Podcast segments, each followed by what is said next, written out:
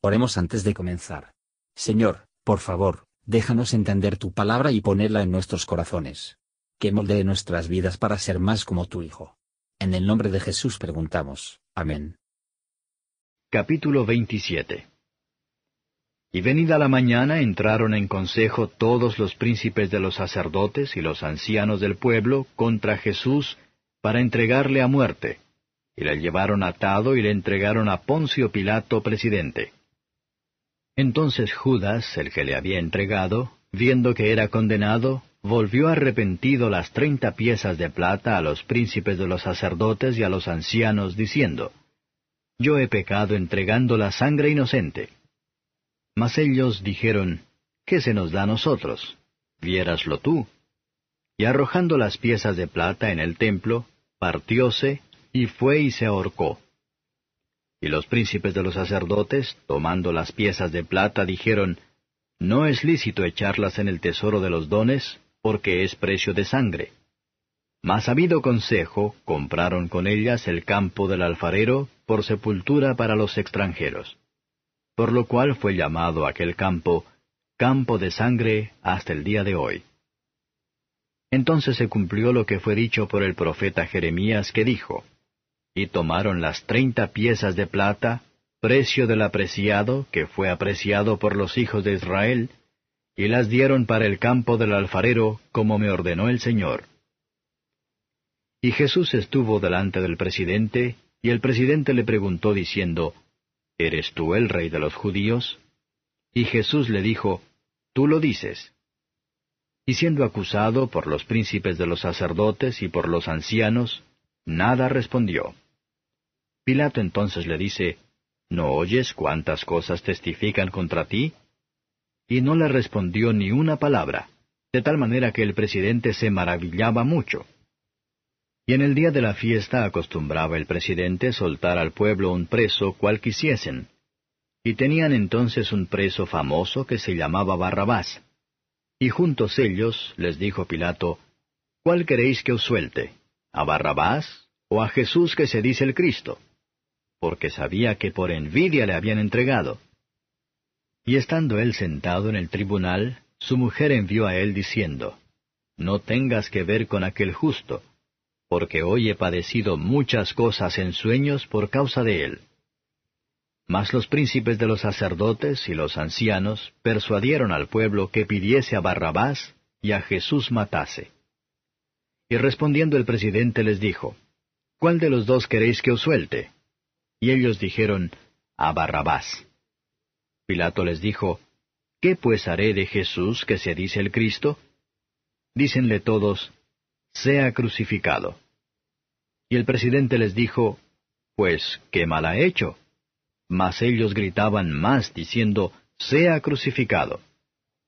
Y viendo Pilato que nada adelantaba, antes se hacía más alboroto, tomando agua se lavó las manos delante del pueblo, diciendo, Inocente soy yo de la sangre de este justo, veréislo vosotros. Y respondiendo todo el pueblo dijo, Su sangre sea sobre nosotros y sobre nuestros hijos. Entonces le soltó a Barrabás, y habiendo azotado a Jesús, le entregó para ser crucificado. Entonces los soldados del presidente llevaron a Jesús al pretorio, y juntaron a él toda la cuadrilla, y desnudándole le echaron encima un manto de grana. Y pusieron sobre su cabeza una corona tejida de espinas, y una caña en su mano derecha, e hincando la rodilla delante de él, le burlaban diciendo, Salve, rey de los judíos. Y escupiendo en él, tomaron la caña y le herían en la cabeza. Y después que le hubieron escarnecido, le desnudaron el manto y le vistieron de sus vestidos, y le llevaron para crucificarle. Y saliendo hallaron a un sireneo que se llamaba Simón. A éste cargaron para que llevase su cruz. Y como llegaron al lugar que se llama Gólgota, que es dicho el lugar de la calavera, le dieron a beber vinagre mezclado con hiel. Y gustando, no quiso beberlo. Y después que le hubieron crucificado, repartieron sus vestidos echando suertes, para que se cumpliese lo que fue dicho por el profeta, se repartieron mis vestidos, y sobre mi ropa echaron suertes. Y sentados le guardaban allí. Y pusieron sobre su cabeza su causa escrita. Este es Jesús, el Rey de los judíos. Entonces crucificaron con él dos ladrones, uno a la derecha y otro a la izquierda. Y los que pasaban le decían injurias meneando sus cabezas y diciendo, Tú, el que derribas el templo y en tres días lo reedificas, sálvate a ti mismo, si eres hijo de Dios, desciende de la cruz. De esta manera también los príncipes de los sacerdotes, escarneciendo con los escribas y los fariseos y los ancianos, decían, A otro salvó, a sí mismo no puede salvar. Si es el rey de Israel, descienda ahora de la cruz y creeremos en él. Confió en Dios, líbrele ahora si le quiere, porque ha dicho, soy hijo de Dios. Lo mismo también les harían los ladrones que estaban crucificados con él. Y desde la hora de sexta fueron tinieblas sobre toda la tierra hasta la hora de nona.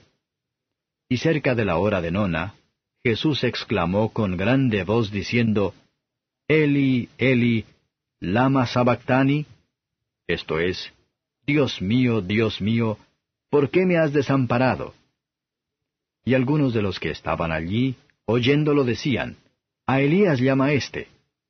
Y luego, corriendo uno de ellos, tomó una esponja, y la hinchió de vinagre y poniéndola en una caña, dábale de beber.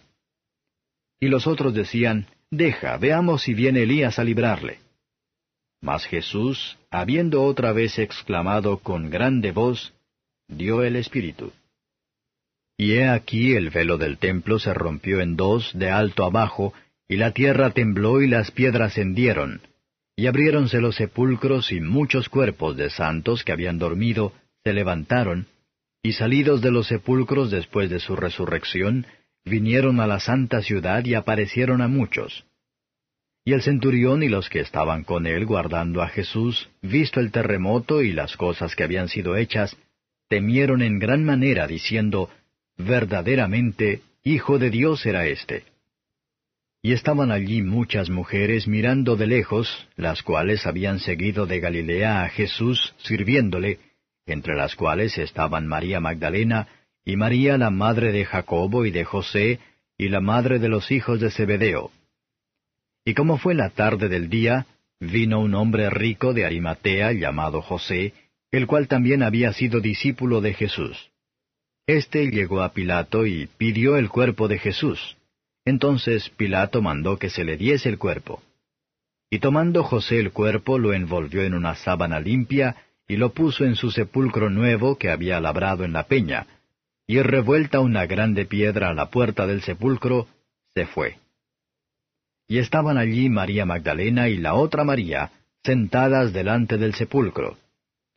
Y el siguiente día, que es después de la preparación, se juntaron los príncipes de los sacerdotes y los fariseos a Pilato diciendo, Señor, nos acordamos que aquel engañador dijo, viviendo aún, Después de tres días resucitaré.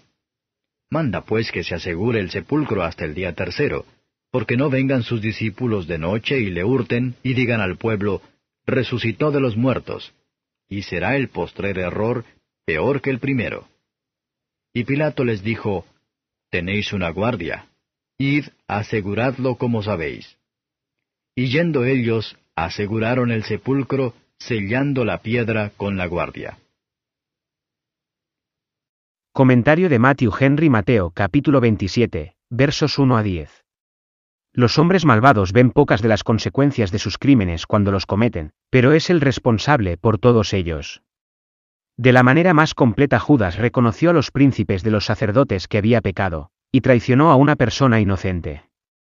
Esto estaba lleno testimonio del carácter de Cristo, pero los gobernantes estaban endurecidos. Destruyendo el dinero, Judas salió, y fue y se ahorcó, no ser capaz de soportar el terror de la ira divina. Y la angustia de la desesperación.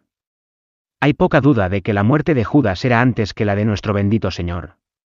Pero, era nada para ellos que habían sed de esta sangre, y contrató a Judas a traicionar a él, y había condenado a ser derramada injustamente? Por lo tanto, no necios se mofan del pecado. Así, muchos hacen la luz de Cristo crucificado. Y es un ejemplo común del engaño de nuestros corazones, para que la luz de nuestro propio pecado morando en los pecados de otros. Pero el juicio de Dios es según verdad. Muchos aplicar este paso de la compra del terreno, con el dinero que Judas trajo de vuelta, para significar el favor pretendido por la sangre de Cristo a los extraños, y los pecadores de los gentiles. Se cumplió una profecía, Zacarías 11 verso 12. Judas iba más hacia el arrepentimiento, sin embargo, no fue a la salvación. Confesó, pero no a Dios, él no fue a él, y dijo, he pecado, Padre, contra el cielo. Que nadie se quedará satisfecho con condenas parciales tales como un hombre puede tener. Y sin embargo seguir siendo lleno de orgullo, la enemistad, y la rebelión, versos 11 a 25. Al no tener malicia en contra de Jesús, Pilato le instó en su descargo, y se esforzaba por hacer que lo descargue. El mensaje de su esposa era una advertencia. Dios tiene muchas maneras de dar cheques a los pecadores, en sus actividades pecaminosas, y es una gran misericordia para que dichos controles de Pravedence, de los amigos fieles, y de nuestras propias conciencias. O no hagáis esta cosa abominable que Jehová aborrece, es lo que puede oír decir a nosotros. Cuando estamos entrando en la tentación, pero sí vamos a considerarlo. Siendo revocada por los sacerdotes, el pueblo hizo elección de Barrabás. Muchos de los que optan por el mundo, en lugar de Dios, porque su gobernante y parte, por tanto, elegir sus propios delirios. Los judíos estaban tan empeñados en la muerte de Cristo, que Pilato pensó que sería peligroso para rechazar. Y esta lucha muestra el poder de la conciencia incluso en los peores hombres. Sin embargo, todo fue de manera ordenada para que sea evidente que Cristo sufrió por causas ajenas a su propia, sino por los pecados de su pueblo. Como vano a Pilato que esperar para liberarse de la culpa de la sangre inocente de una persona justa, a quien estaba su oficina con destino a proteger. Los judíos, maldición sobre sí mismos ha sido contestada terriblemente en los sufrimientos de su nación. Ninguno pudo soportar el pecado de otros, excepto aquel que no conoció pecado, por su propia lo que responder. ¿Y no estamos preocupados de todo? No Barrabás prefiere a Jesús, cuando los pecadores rechazan la salvación que puedan conservar sus pecados querido. ¿Qué roban a Dios de su gloria, y el asesinato de sus almas? La sangre de Cristo está con nosotros para siempre, a través de la misericordia, por el rechazo de los judíos de la misma. O huyamos a ella en busca de refugio, versos 26 a 30. La crucifixión era una muerte, se utiliza solo entre los romanos, fue muy terrible y miserable.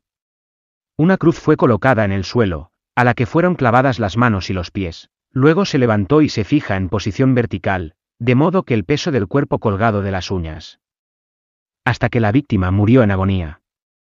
Cristo así respondió el tipo de la serpiente de bronce levantada en un asta. Cristo se sometió a toda la miseria y la vergüenza aquí relacionadas, para que pudiera comprar para nosotros la vida eterna y el gozo y la gloria.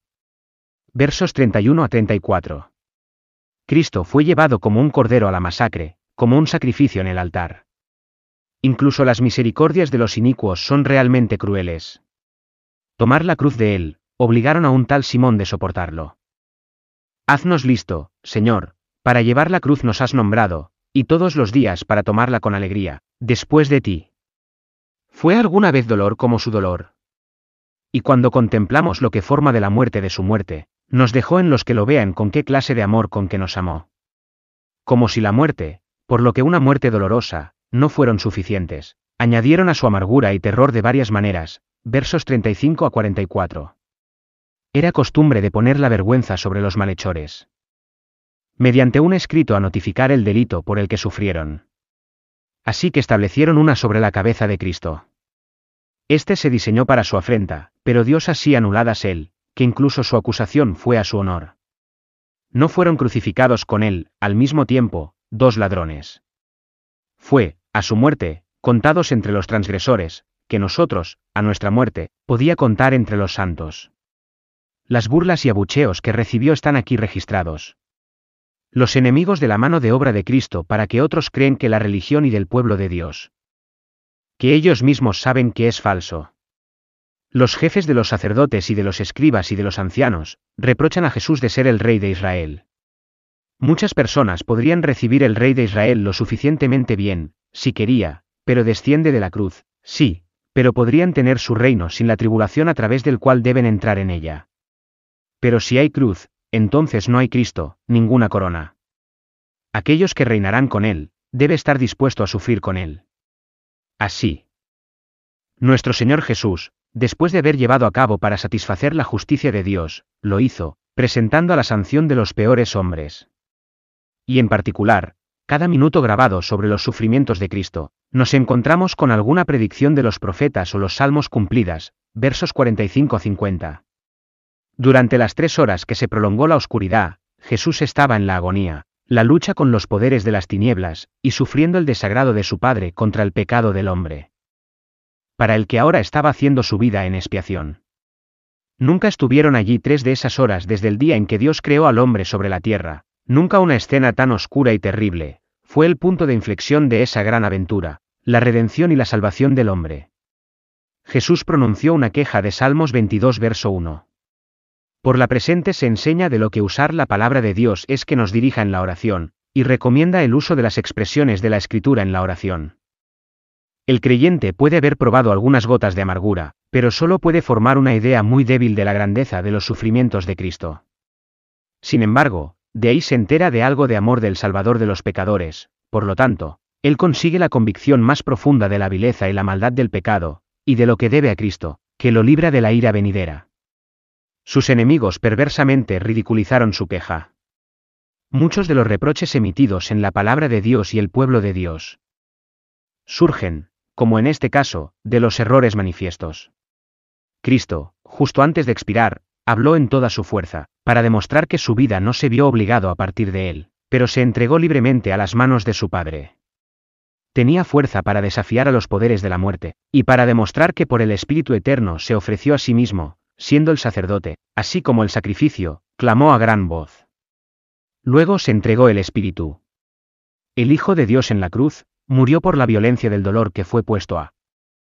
Su alma fue separada de su cuerpo, por lo que su cuerpo fue dejado real y verdaderamente muerto. Era cierto que Cristo murió, pues era necesario que Él muriera. Él se había comprometido a hacer su vida en expiación por el pecado, y lo hizo cuando Él voluntariamente entregó su vida, versos 51 a 56.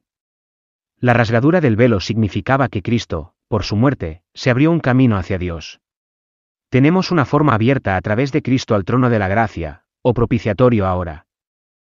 Y en el trono de la gloria de aquí en adelante. Si tenemos en cuenta debidamente la muerte de Cristo, nuestros duros y rocosos corazones deben ser el alquiler, el corazón, y no las prendas de vestir. Ese corazón es más duro que una roca que no va a ceder, que no se derrita, donde Jesucristo se establece claramente establece crucificado. Se abrieron los sepulcros, y muchos cuerpos de santos que habían dormido, se levantaron.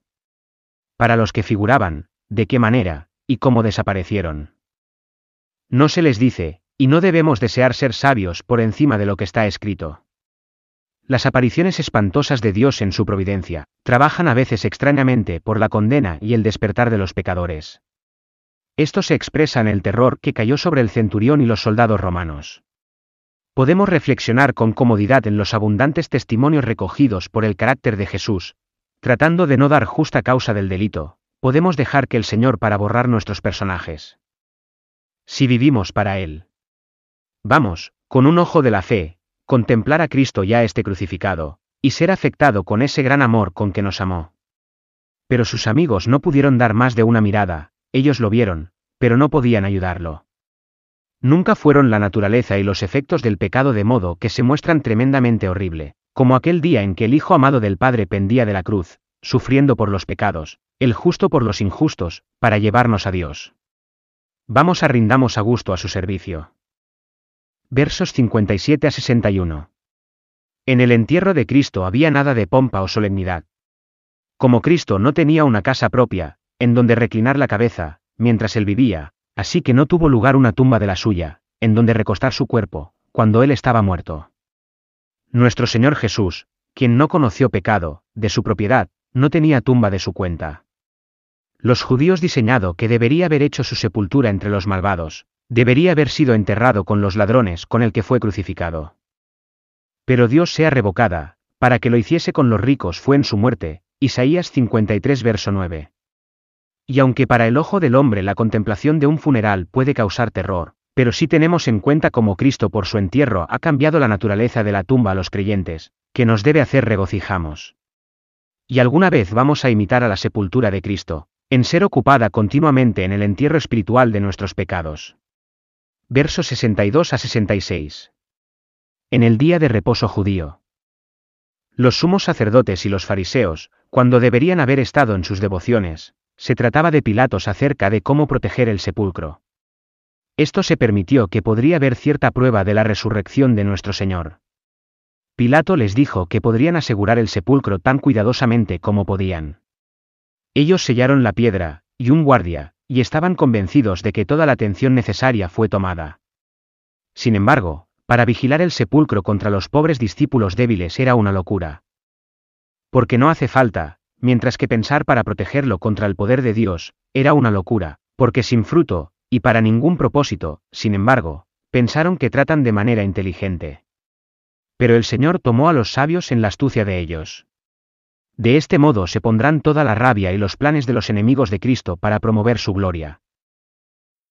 Gracias por escuchar y si te gustó esto, suscríbete y considera darle me gusta a mi página de Facebook y únete a mi grupo Jesús Answers Prayer.